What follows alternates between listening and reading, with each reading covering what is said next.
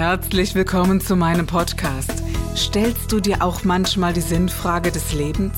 Auf der Suche nach Glück und Leichtigkeit? Ist Erfolg für dich ebenso wenig eine Frage des Zufalls? Wir reden über alles, was uns Menschen bewegt, im Kerstin Scherer Podcast.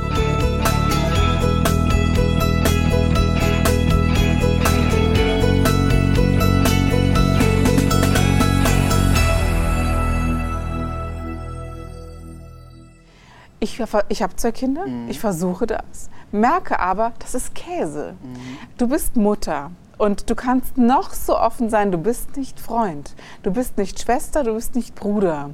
Und du kannst es gar nicht ändern als Eltern. Also klar, man kann dann anders reagieren vielleicht, wenn dann darüber geredet wird. Aber meine Kinder haben trotzdem ihre Geheimnisse und das ist mhm. richtig und gut so. Mhm.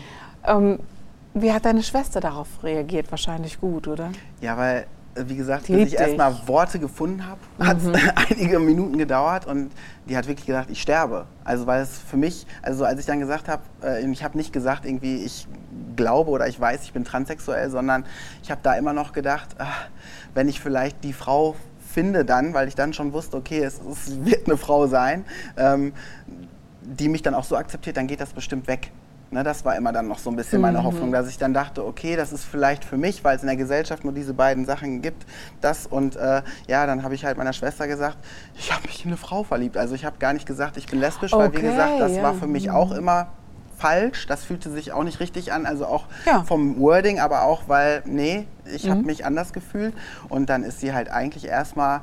Ähm, fast freudestrahlend vor mir so zusammengesagt und hat auch gesagt, Jill, mein Gott, das ist doch kackegal. Ich dachte, ja. du stirbst. Ne? ja, genau, also ja. wirklich. Mhm. Ne? Und dann habe ich so gedacht, wie das nicht schlimm. Ne? Also, mhm. weil äh, das war für mich schon schlimm. Und deswegen glaube ich auch der Druck, weil alle um einen rum verlieben sich. Ja? Alle mhm. schreiben auf irgendwelche Schulbänke, so war es früher zumindest noch in den 80ern, mhm. I love so und so. Ja, und ich habe mhm. mir immer auch heimlich dann, mhm. irgendwann, wenn es keiner gesehen hat, wirklich die Mädchennamen, für die ich geschwärmt habe, dann hingeschrieben mit einem falschen Namen drunter. Ne? Also ich konnte noch nicht mal dazu stehen, wen ich begehre. Ja, ja. Das ja. war halt auch so, glaube ich, äh, das Schwierige. Und dann, ähm, wie gesagt, war ich froh, weil meine Schwester wusste auch sofort, wer es ist. Also sie hat sofort gesagt, okay, ich weiß, die. Und da habe ich mhm. gedacht, ach du Scheiße, jetzt ist es auch noch so auffällig. Und äh, ja, dann mhm. konnte ich mit ihr drüber reden. Dann wurde es auch immer, dann wurde der Druck halt weniger. Und irgendwann hatte ich dann auch ähm, ja, also ich weiß auch gar nicht warum, aber auf irgendwelchen Geburtstagen oder sowas immer äh, eher Kontakt zu den Mädels, also wirklich auch damit rumknutschen mhm. und äh, so Händchen halten. Aber Mädchen sind da ja auch einfach, äh, also zumindest damals noch viel offener gewesen. Mhm. Ne? Also da hat man beste Freundinnen haben sich auf den Mund geküsst ja. oder Händchen ja. gehalten und so. Mhm. Man ist nur Händchen halten über den Schulhof gelaufen. Mhm. Und äh, deswegen fand ich das aber so spannend, weil ich alle sind ganz offen dann damit mhm. umgegangen. Und in der Oberstufe. Ja, da haben es Jungs, glaube ich, echt schwerer. Ne? Total. Ne? Also das war schon echt Total. ein Unterschied, weil also, beste mhm. Freundin, wie eng war man, da hat man mhm. immer rumgeknuddelt und so. Ne? Das ja, war schon, ja. schon normal. So Körperlichkeiten zwischen genau. Mädchen ist halt mhm. einfach äh, normal. Das denke ich auch, ja. Ne? Und äh, dann war das halt so, dass es das immer noch, also wie gesagt, da war ich 16 ähm, und dann kam auch der Switch in die Oberstufe. Ich habe das dann immer noch für mich behalten und mit meiner Schwester halt so heimlich. Und dann äh, hat mich ein äh, damals Mitschüler angerufen irgendwann und hat gesagt, Hi Jill, der war in meiner Stufe, ich hatte noch nie mit dem irgendwie Kontakt. Ähm, ich bin der Sven, ich bin schwul und ich weiß, du bist lesbisch. und dann habe ich so gedacht, okay, okay, okay. Ne? Und dann habe ich so gedacht, okay. Und das war halt auch so, den habe ich zwar schon auch wahrgenommen und da haben auch alle immer gedacht, der ist bestimmt schwul, aber der hatte auch immer Freundinnen. Mhm. Und dann haben wir uns sozusagen so ein bisschen verbündet und dann habe ich ihm halt auch damals gesagt, ja, okay, also ich habe immer wieder gesagt, ich stehe auf Frauen. Und dann habe ich mit ihm halt auch so ein bisschen, ähm, ja, so ein bisschen unsere Schule revolutioniert, muss ja. ich sagen. Weil, ähm, ja, er war eigentlich auch sehr beliebt, mhm. ähm, aber halt bei den Jungs auch ein bisschen ja, intoleranter im Sport-LK. Ah, das, das, ist schon, ja. Das äh, war ja. ich das einzige Mädchen im Sport-LK ja. und der war in der Extrakabine. Ich war mit den Jungs in der Kabine. Ne? Okay. Aber wie gesagt, das war auch von ihm freiwillig gewählt. Also die mhm. hätten ihn sogar da mit reingelassen. Also der war da voll akzeptiert. Aber da hat er schon gemerkt, mhm. dass er sich lieber rauszieht, damit er sich vielleicht dann nicht, oh, wo guckst du mir jetzt hin? Also damit er mhm. auch in mhm. keine unangenehme Situation kommt. Weil wie mhm. gesagt, Jungs da schon noch ein bisschen mhm. anders unterwegs sind. Und ähm, ja, dann ging das so weiter und dann hatte ich die ersten Freundinnen. Und dann habe ich halt aber gemerkt, da wurde der Druck dann nach dem vermeintlich richtigen Geschlecht ähm, noch größer. Ne? Und es ging leider nicht weg, obwohl meine Freundinnen alle heterosexuell waren. Darf ich so fragen, äh, Jill, sonst schneiden wir es raus. Ähm, da, darf ich so fragen, die Sexualität von einer Frau und das Empfinden ist ein anderes als das als Mann. Auch die, einfach die sexuelle Energie ist eine andere. Hat die dir gefehlt? Nein. Weil das ist zum Beispiel was Spannendes, was ich jetzt so sagen kann, oder meine Sichtweise auch auf die Welt ist. Also ich glaube, es gibt männliche und weibliche Energien. Genau. Aber das hängt gar nicht mehr mit dem Geschlecht zusammen. Mhm. Also es gibt ganz viele Frauen, die sind viel mehr in der männlichen Energie als viele Männer. Und das ist auch so ein Thema, wo ich mich dann so als Botschafter sehe, weil ich war schon auf vielen Kongressen, wo über Männlichkeit und Weiblichkeit gesprochen wird und, äh, oder über die Energien. Und es ist halt wirklich so, es wird von Mann und Frau gesprochen. Und das finde ich oldschool, weil Voll. Ähm, ja. und ich habe dann auf dem Kongress auch als find, letzter das gesprochen. Das sagst du sehr, sehr schön. Ja. Und das finde ich auch ganz wichtig. Ja, weil das, total. Weil das wirklich, äh, also wenn ich so die Frauen oder uns Frauen untereinander mhm. vergleiche, erschreckt mich manchmal, wie andere Frauen sind, mhm. wo ich dann denke, wow, ja. Ähm, mhm.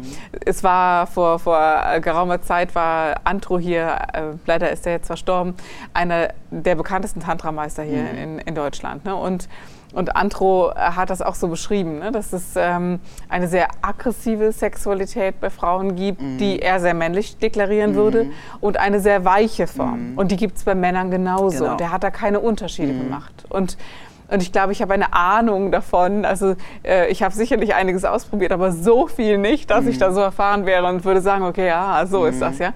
Aber ähm, es gibt wirklich Frauen, denen ist das, äh, der, die, der, der eine gewisse ähm, Kraft drin haben, nennen wir es mal so. Ja. ja, weil mhm. das ist halt, wie gesagt, glaube ich, und das ist auch das größte Missverständnis ja. oft äh, hier dann, weil, wie gesagt, ganz viele Männer sich diesem typischen männlichen energetischen Bild, was mhm. auch dargestellt wird, oft spirituell, äh, gar nicht zugehörig fühlen. Und das war halt zum Beispiel so ein Aha-Moment auch auf äh, einem Kongress, wo ich gesprochen habe, als letzter, dass ich halt auch gesagt habe, Leute, vergesst mal euer Geschlecht ja, mhm. sondern so wie im Yin und Yang, es gibt einfach Menschen, mhm. die sind mehr in der männlichen und der weiblichen Energie. Und wie gesagt, durch die ganzen Sachen dann auch, äh, wo Feminismus und so kam, es gibt ganz viele feministische Frauen, die sind fast ausschließlich in der männlichen Energie, was mhm. ja auch in der Disbalance ist. Und ähm, das ist, glaube ich, was, ähm, was viele oft dann auch noch vergessen, halt in der Sexualität auch, aber halt auch in dem Emotionalen, dass halt, wie gesagt, ähm, die Kugel oder wie Veit Lindau immer sagt, das Fleischklöpschen, mhm. ähm, egal von den Geschlechtsmerkmalen, halt ähm, in sich immer eine Energie erstmal mehr in sich trägt. Genau. Und dass man dadurch ja voneinander lernen kann. Und deswegen ist das so, dass ich glaube,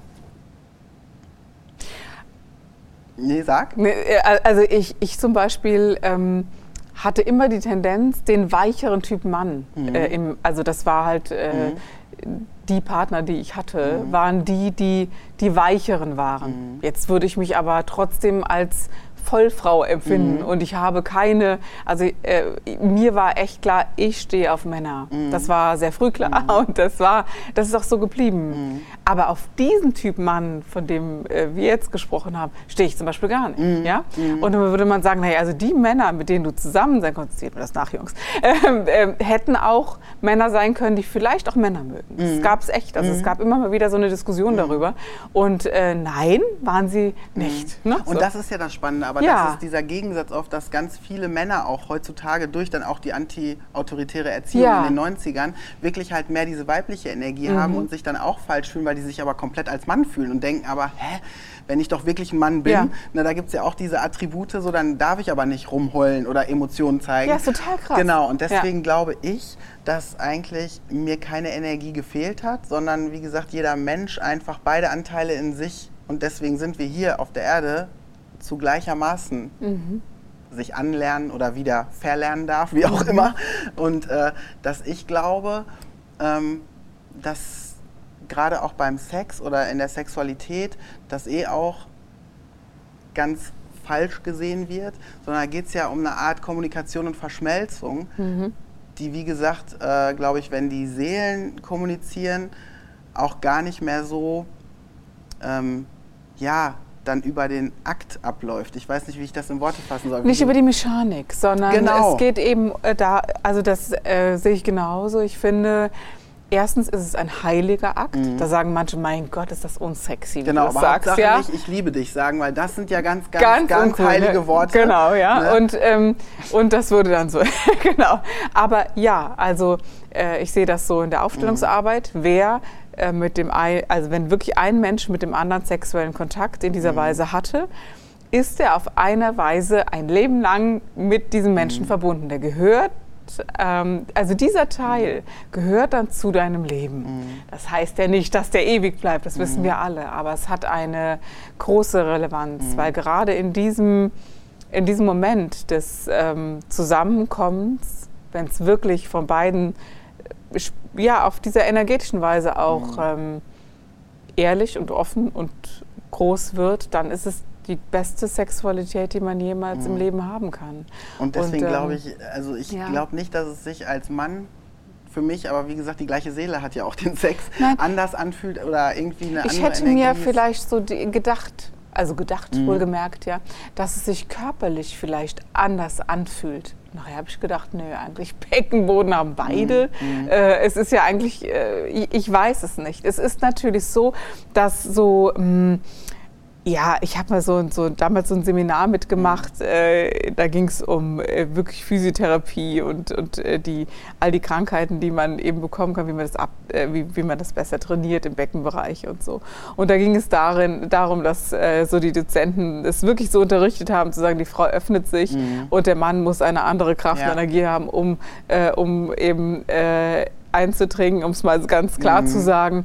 Und, äh, und dann hat dann ein Mann so gesagt, ja, als ich junge war, hatte ich so das Gefühl, ich müsste eine gewisse Aggressivität haben, mhm. einen gewissen Druck haben, mhm. um dem standhalten mhm. zu können, im wahrsten Sinn des mhm. Wortes. Eine andere Frau hat gesagt, ja, und ich muss so entspannen können, um, um diese Einlassbereitschaft mhm. zu haben.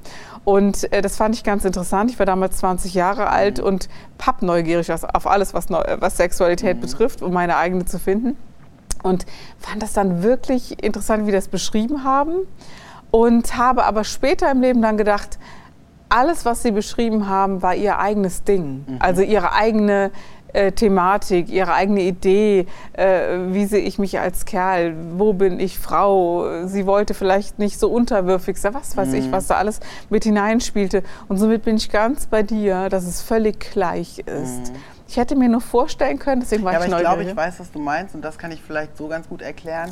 Ähm, weil in mir, das ist vielleicht so wie jemand, der wirklich auf einmal ein Körperteil amputiert bekommt. Also ein Bein amputierter, der trotzdem einfach weiß, ja. oder diesen Schmerz oder dieses, ne, weil es ist ja auch in den Zellen im äh, Emotionalkörper einfach, da ist noch ein Bein, obwohl es eigentlich ab ist.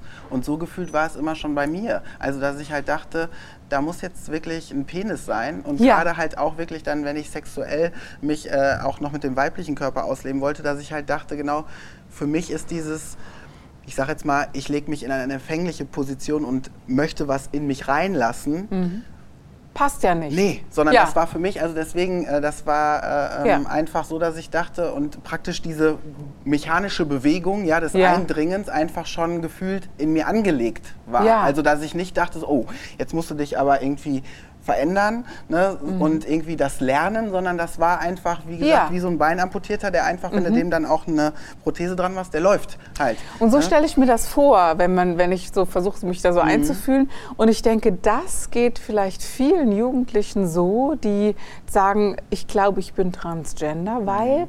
mir dieser Part fehlt. Den kann ich nicht aufsetzen, den, den kann ich nicht nachspielen. Das ist, das, das, da scheint wirklich lange Zeit was zu fehlen. So stelle ich mir das vor, oder? Ja, total. Und ähm, das Wichtige ist aber, glaube ich, und das ist so, es fehlt irgendwie was, aber ich glaube halt auch, dass äh, alle Trans-Leute, also alle, die auch zugucken, alle Eltern von Trans-Kindern, ja. ähm, ihr habt da Superhelden auf die Welt gesetzt und ihr seid Superhelden, weil ich glaube, da geht es halt auch noch tiefer und mehr um das Seelische und Emotionale, auch um das Körperliche, aber ich wurde ja praktisch emotional oder auch dadurch, dass ich eine größere Schwester habe, wie ein Mädchen geprägt. Das heißt, diesen Druck, den Junge hat, wirklich auch sexuell durch, jetzt ist es ja noch krasser, durch, sag ich mal, auf dem Handy kannst du dir irgendwelche Pornoseiten oder sowas angucken. Das war ja wirklich damals einfach noch anders. Aber so dieses, ähm, dieser Druck wirklich, weil du gerade gesagt hast, dieses, ich muss mhm. standhaft sein oder so und äh, ich muss da was leisten und ich muss abgefahren. in Anführungsstrichen, mhm. so wie man sagt, ja, der Frau besorgen und wenn mhm. die nicht genau. glücklich ist oder praktisch nicht befriedigt, dann bin ich nicht gut. Ja. So, den hatte ich ja nicht. Und ja. das ist das Spannende, dass ich glaube halt wirklich, Transsexualität oder Transgender ist dafür da, um die Brücke zwischen Männlichkeit und Weiblichkeit zu schlagen, weil mhm. auch wenn Transfrauen äh, zum Beispiel also als Junge geboren, mhm diesen Druck so mitkriegen und dann praktisch ins Weibliche übergehen. Ähm, es ist sowas wie so eine äh, Übersetzung. Also mhm. die können dann praktisch auf der weiblichen Seite, mhm. also ganz klischeehaft wirklich bei den Frauen, halt wirklich dieses Männliche einbringen, ein Verständnis halt auch dem Mann entgegenbringen, halt warum der so einen Leistungsdruck hat, was theoretisch ich auch als eman nicht emanzipiertes Mädchen, sondern als äh, ja äh, emotional groß werdendes Mädchen. Ähm, mhm ja auch praktisch äh, ähm, nicht kenne und deswegen das aber so verstehe, weil ich immer Jungs um mich rum hatte auch und yeah. mit was für einem Bild die wirklich groß geworden sind. So das Ziel ist, dass die Frau einen Orgasmus hat zum Beispiel ja. und das wirklich als äh, ja richtig anstrengend. Es gibt Gynäkologen, die mich das gefragt haben, mhm. ob mein Mann das fertig bringt, mhm. wortwörtlich, ja, mhm. wo, wo ich dachte, wow, was hat das jetzt damit zu tun? Er sagt, das dient ihrer Gesundheit. Ich dachte, mhm. okay, mhm. äh, ist, äh, was eine Geschichte. Ich, und, und deswegen glaube ich, dass ich auch und das ist auch so spannend. Also meine meisten Klienten sind immer bisher äh, Frauen gewesen oder besser gesagt, ich sage mal Menschen in der weiblichen Energie, aber das sind halt, wenn man geschichtlich zurückguckt, noch zum Großteil mehr Frauen. Und dass ich jetzt vielleicht auch mal ein bisschen so mehr äh, mich trauen darf, auf die Männer zuzugehen, weil ähm, es gibt da so viele Missverständnisse, ja. obwohl beide das Gleiche meinen oder auch das äh, äh Empfinden ist es, als ob man zwei verschiedene Filme manchmal mhm. hat. Auch in Coachings merke ich das. Und wie gesagt, vom Geschlecht unabhängig, sondern diese männliche, weibliche Energie auch zwischen gleichgeschlechtlichen Menschen. Mhm. Aber gerade dieses, was ja auch kollektiv von unserer Gesellschaft, so dieses halt, wir kommen ja aus einer patriarchatischen Gesellschaft, ja, ja? Männlichkeit und ja. Äh, dieses... Jahrtausende. Ähm, genau. Ja, also es sind jetzt genau. keine 100 Jahre, sondern echt Jahrtausende. Genau, und mhm. dass die Männer sich so durch diese Weiblichkeit bedroht fühlen oft und dass das aber, glaube ich, der Schlüssel ist und ich nur sagen kann und das ist halt durch die Transsexualität meine Erfahrung. Ich habe immer dann, als ich dachte, okay, jetzt kommen die Operationen, jetzt wirst du ein Mann, äh, auch äußerlich. Ja. Ich muss jetzt meine Weiblichkeit wegdrängen. Also du hättest mich nicht mit einer rose Kappe, rosa Socken mhm. oder irgendwie einem Einhorn oder sowas gesehen, mhm. obwohl ich es liebe. Mhm. Ja? Und da habe ich dann aber irgendwann gemerkt, das kann ich auch nicht mehr unterdrücken und dafür habe ich es jetzt auch nicht gemacht. Und mhm. das war so mhm. spannend, als ich dann nämlich meine Körperteile hatte, bin ich nochmal richtig abgestürzt, weil ich gemerkt habe, scheiße, der Körper jetzt irgendwie gefühlt, alleine bringt es auch nicht, ähm, sondern, okay. und das war ja die Phase, wo ich dann dieses Weibliche in mir so wegdrängen wollte. Aber warte mal ganz ja. kurz, also äh, wir haben jetzt über die Sexualität mhm. gesprochen. Aber du wolltest mehr. Du wolltest riechen wie ein Mann, du wolltest dich bewegen wie ein Mann. Das war doch automatisch da. Ja, also das, das war, da. Das war nicht mehr die Idee dazu, mhm. sondern ich stelle mir das so vor, das ist halt so, oder? Genau, ja, das ist auf So jeden wie mein Bruder so. ein Kerl ist, so hast Genau. Das ist halt so. Aber da kamen halt dann diese Kleinigkeiten mit irgendwelchen äh, modischen Sachen oder so, weil ich halt da Na sehr klar. bin. Na ne? klar. Und das war nur so spannend, dass ich da gemerkt habe, als ich dann wirklich auch innerlich zu dieser Weiblichkeit weiterhin gestanden bin oder wieder dazu.